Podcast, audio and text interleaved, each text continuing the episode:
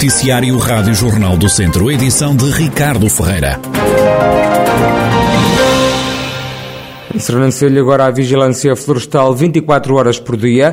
O presidente da Câmara, Carlos Santiago, explica como vai funcionar esta opção da vigilância florestal permanente. Vigilância 24 em todo o território do Conselho de Sernancelho, distribuídos por quatro, por quatro turnos que funcionam em várias posições em horas devidamente organizadas e marcadas para que as viaturas possam estar nesse sítio essas horas para além dos pontos que não são fixos em termos de vigilância, temos um ponto fixo, que é o ponto mais alto do Conselho, onde conseguimos abranger tudo.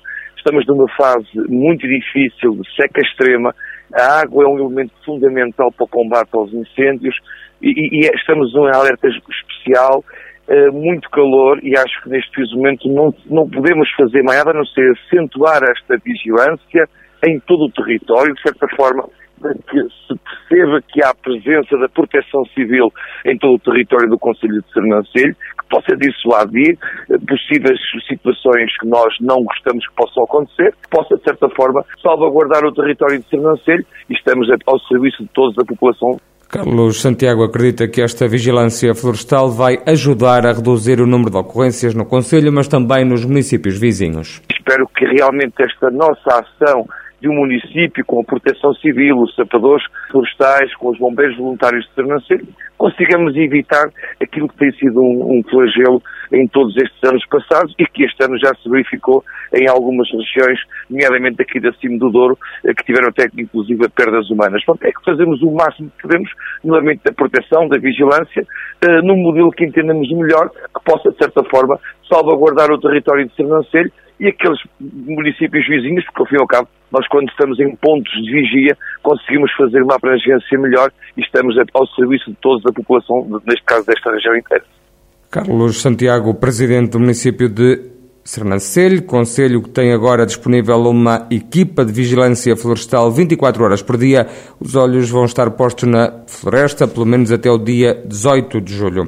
É de Viseu o novo presidente do Sindicato dos Trabalhadores da Indústria da Hotelaria, Turismo, Restaurantes e Similares do Centro. Afonso Figueiredo foi eleito líder do sindicato, na passada quarta-feira, 27 de julho, substitui no cargo António Baião. À Rádio Jornal do Centro, Afonso Figueiredo, que está há 12 anos na direção da estrutura sindical, diz que vai dar continuidade ao trabalho levado a cabo até aqui, em defesa dos trabalhadores do setor. Os objetivos que têm pela frente é dar continuidade ao trabalho que tem sido feito agora, na defesa eh, dos direitos dos trabalhadores, eh, estou eh, certo e, faço e, e assumo, assumo esta, esta responsabilidade convicto, eh, eh, convicto e ciente da, da, da responsabilidade que, que, que, que, ela tem, mas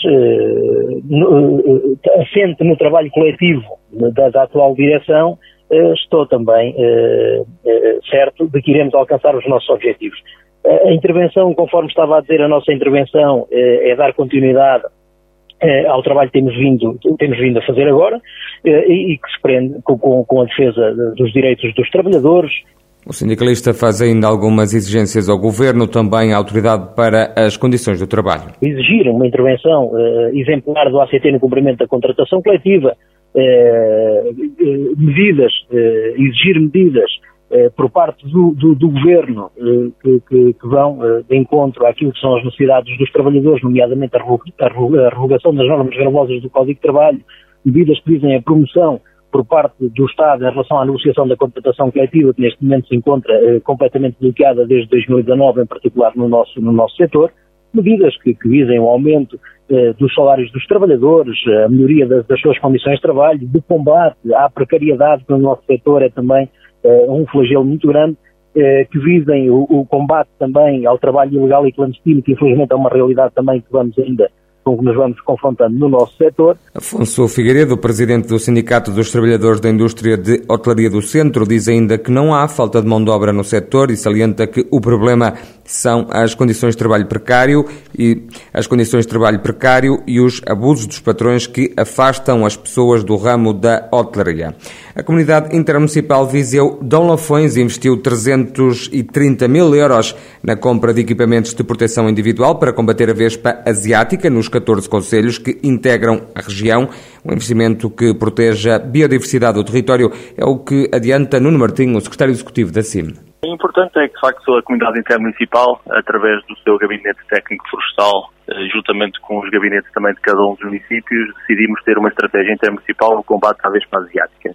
Tratando-se, de facto, de um, de um flagelo que, que prejudica a região e toda a biodiversidade.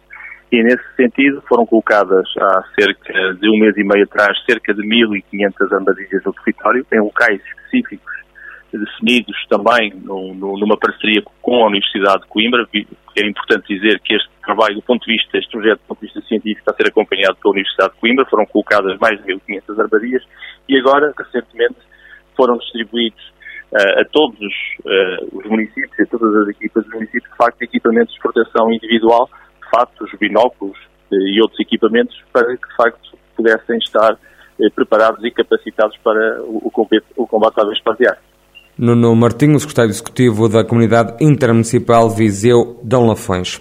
A Câmara de Mangual vai investir um milhão de euros no combate à praga do nemato, de um inseto invasor que está a destruir centenas de milhares de pinheiros e outras espécies florestais numa área muito superior a 500 hectares em todo o Conselho. O vereador Copelouro das Florestas na Câmara Municipal, Rui Costa, justifica o investimento com o objetivo de proteger e salvaguardar a floresta e o valor acrescentado que representa para a economia dos produtores florestais. A Câmara Municipal de Mangualde atenta à problemática, que é uma problemática real hoje na floresta, na nossa região, em que o avanço desta praga tem sido muito significante e tem destruído muitas árvores, sobretudo o pinheiro bravo, aquele que é um dos fatores de riqueza para os produtores florestais. Neste âmbito, fizemos uma candidatura no âmbito do PDR, foi aprovada, ela orçamenta na ordem de um milhão de euros, e nesta fase estamos na adjudicação para uh, efetivamente entrarmos nos terrenos, entrar, pormos a mão na massa para começar a fazer o combate a esta praga no sentido de evitar que as perdas e os prejuízos sejam cada vez maiores para os nossos produtores florestais. Rui Costa, vereador da Floresta, na Câmara de Mangualde, que reconhece que o nemato de uma espécie invasora já praticamente invadiu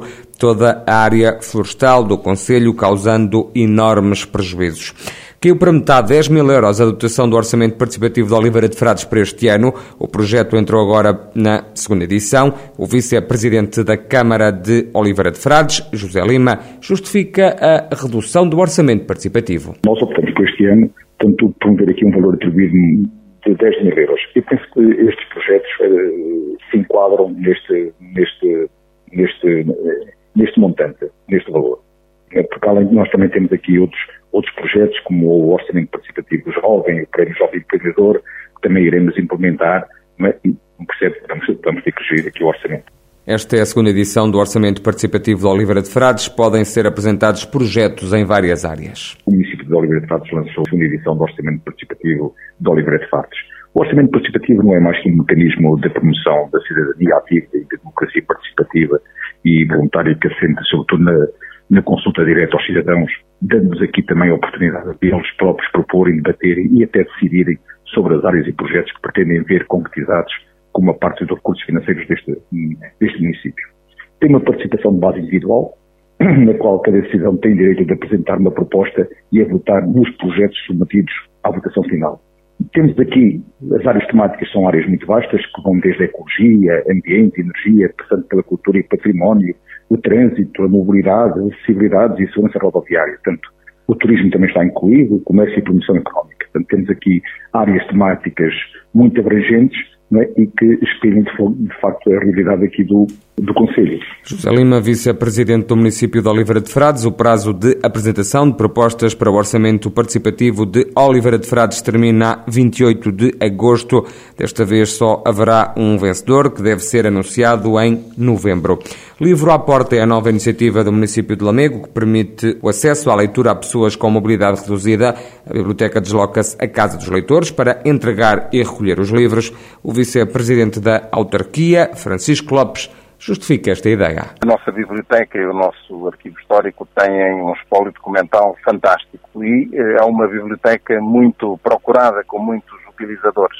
Infelizmente, grande parte dos nossos utilizadores que vinham levantar livros, ler, consultar revistas, ler os jornais na biblioteca, estão hoje a ficar muito idosos e, portanto, com dificuldades de locomoção que os impedem de vir à biblioteca com a frequência que era habitual. E por isso, seguindo o sábio princípio de se Maomé não vai à montanha, vai à montanha a Maomé, nós vamos levar os livros que forem requisitados à casa desses leitores que têm mais dificuldade em deslocar-se à biblioteca. Basta reorganizar os serviços da biblioteca, prescindir um pouco do atendimento presencial e teremos uma pessoa a fazer entregas porta a porta, uma vez por semana, a todas as pessoas que requisitarem os livros, justificando naturalmente a dificuldade em deslocarem-se fisicamente à biblioteca. Francisco Lopes, presidente do município de Lamego, autarquia que arrancou com a iniciativa Livro à Porta. E é já amanhã sábado que o Tondela discute com o Porto a Supertaça Cândido de Oliveira.